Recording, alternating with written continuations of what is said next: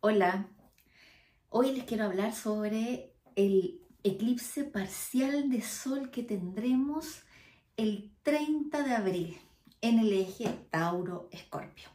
Primero recordar que los eclipses se producen cerca de los nodos del karma, del eje nodal y corresponden a lunas nuevas y lunas llenas muy intensas, donde se van a manifestar situaciones en nuestra vida que están dadas, que están en el fondo listas o que están en el fondo escritas para que se manifiesten y ayudarnos a caminar en nuestro proceso evolutivo.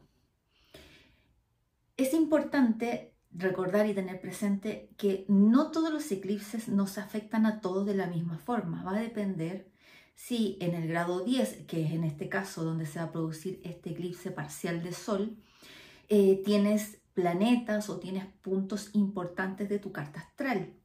Porque eso influye en el fondo en lo que se va a manifestar en tu vida. Cuando no hay puntos importantes activos, la energía del eclipse no se siente de la misma forma y por eso es importante conocer nuestra carta. Ahora, más allá de eso, es importante recordar que los nodos del karma están poco más de un año y medio en cada eje, dado que está el nodo sur, lo que tenemos que dejar, y el nodo norte, lo que tenemos que ir a buscar para seguir caminando en este proceso evolutivo, es importante tener en consideración el área donde se está manifestando esta energía en nuestra carta en el eje Tauro-Escorpio ingresaron a principios de este año 2022 y van a estar parte del año 2023.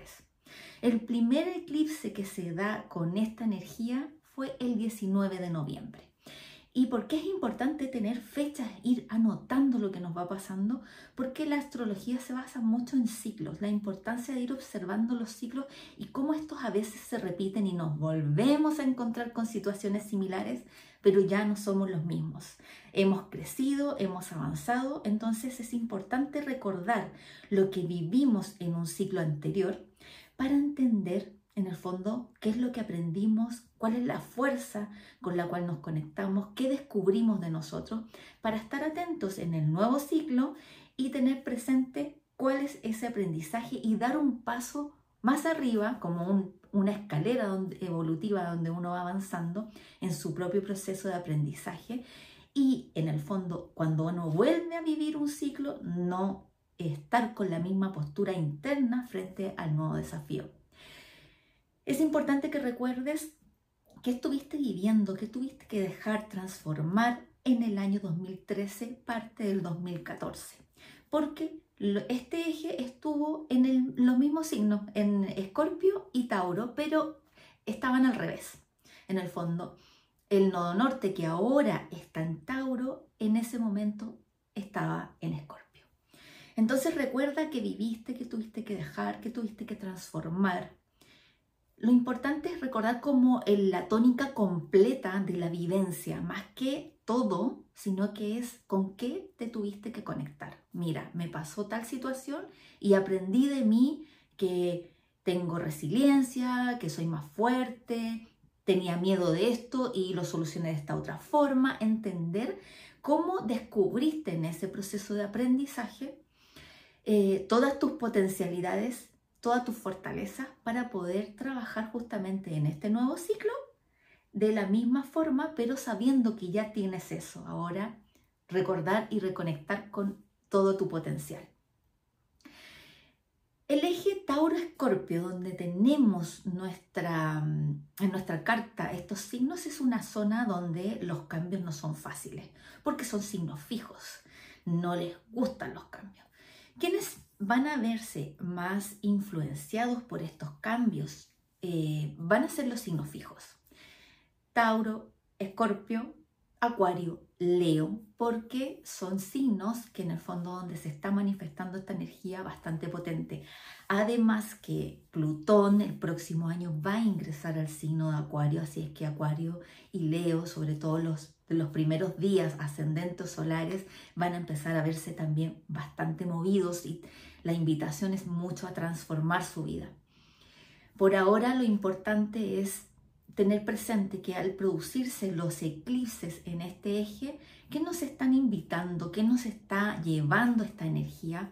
Primero, al estar el nodo sur en Escorpio, lo que nos está invitando es escarbar en nuestros miedos, en nuestras inseguridades, observarlas, darle luz un poco a eso que a lo mejor está escondido o que queremos obviar, que no queremos tomar tanto en cuenta, pero necesitamos sacarlo, sacarlo, verlo en el fondo para que no nos detenga, en el fondo que sea, eh, nos sirva para tener presente que tenemos esas emociones, que tenemos esta, este, esto que no, no queremos soltar porque nos da miedo, a lo mejor inseguridad, pero teniendo presente que necesitamos cambiar, que necesitamos hacer cambios. Porque cuando hacemos los cambios, permitimos que algo nuevo ingrese a nuestra vida. Entonces, el nodo sur en Escorpio nos dice, observa tus miedos, déjalos ir. Y simplemente si no puedes eh, liberarte totalmente de los miedos, ya que tú los observes, los reconozcas, ya genera un cambio en la energía, porque le estás dando luz a ese temor y ya no estás haciendo como si no existiera. Eso es algo muy importante. También tiene relación con trabajar mucho eh, lo que tiene relación con nuestras sensaciones en base nuestra vida íntima, nuestra vida sexual, también observar qué temas nos estamos abordando en ese ámbito para soltarlo, no sur es lo que tenemos que dejar ir, es lo que tenemos que observar para ir hacia el nodo norte que está en Tauro. Y en Tauro el nodo norte está aquí encontrándose con Urano, que Urano dice, cambiemos, liberemos, soltemos eso que está ya en el nodo sur, soltemos, liberemos, conectemos con lo nuevo. ¿Y qué tiene el nodo norte en Tauro? Tauro representa nuestras posesiones, lo que tenemos, lo que logramos producir, nuestro dinero, eh, lo que tú tienes material. También tiene relación con tu cuerpo. Todo lo que es corporal, Tauro, eh, tiene relación con eh, este cuerpo que nos dieron para poder tener esta vivencia espiritual. Entonces, ¿qué tenemos que conectar? Tenemos que descubrir cuáles son todas estas habilidades y fortalezas que tiene este cuerpo para eh, descubrir y reconocer en el fondo dentro de nosotros eh, todas las potencialidades de lo que podemos hacer. Porque el cuerpo es nuestra herramienta para trabajar, para relacionarnos, en el fondo es, nuestra, eh, nuestro contacto con el otro, con el mundo, con la naturaleza, con la tierra, entonces, entender cuáles son las potencialidades de este cuerpo, cuál es la fortaleza, eh, en comprender qué es lo que somos capaces de hacer para poder ir hacia allá. Porque también tiene relación con este proceso que hemos estado viviendo y descubriendo que en áreas de nuestra vida necesitamos hacer un cambio.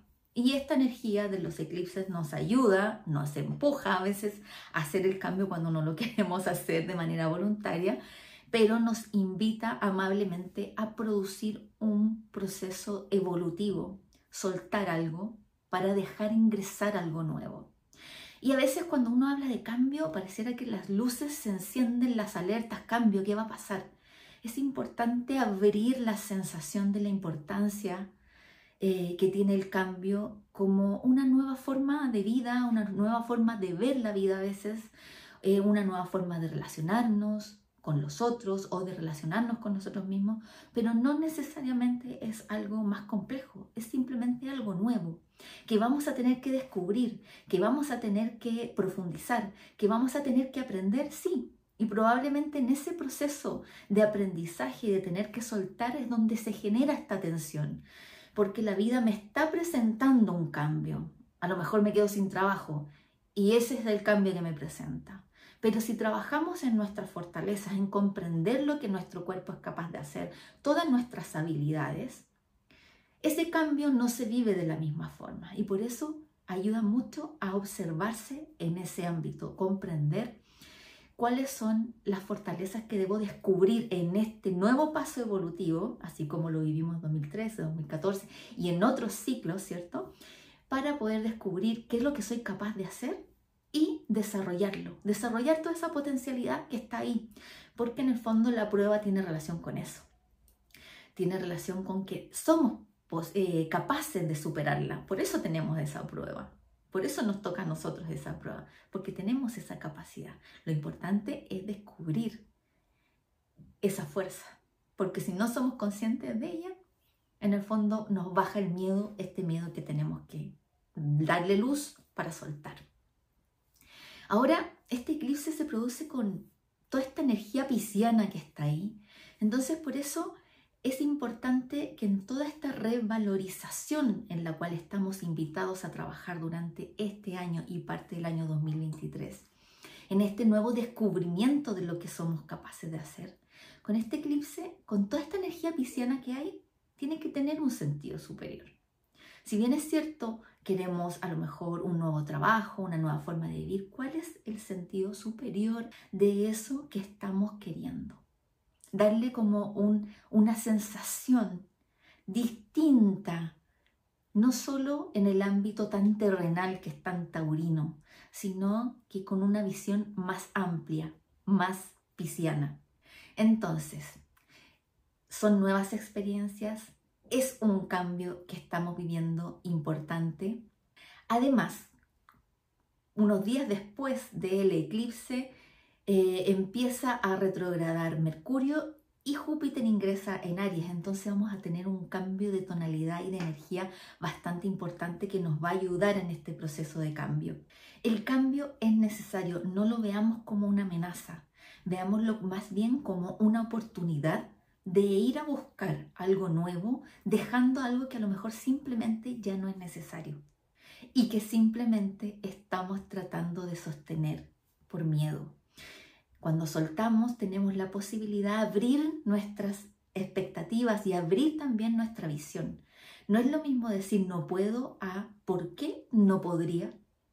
En el fondo tratar un poco de abrir la mente. Ya preguntarse por qué no podría cambia la mentalidad y la visión de lo que uno en el fondo quiere ir a buscar en este cambio.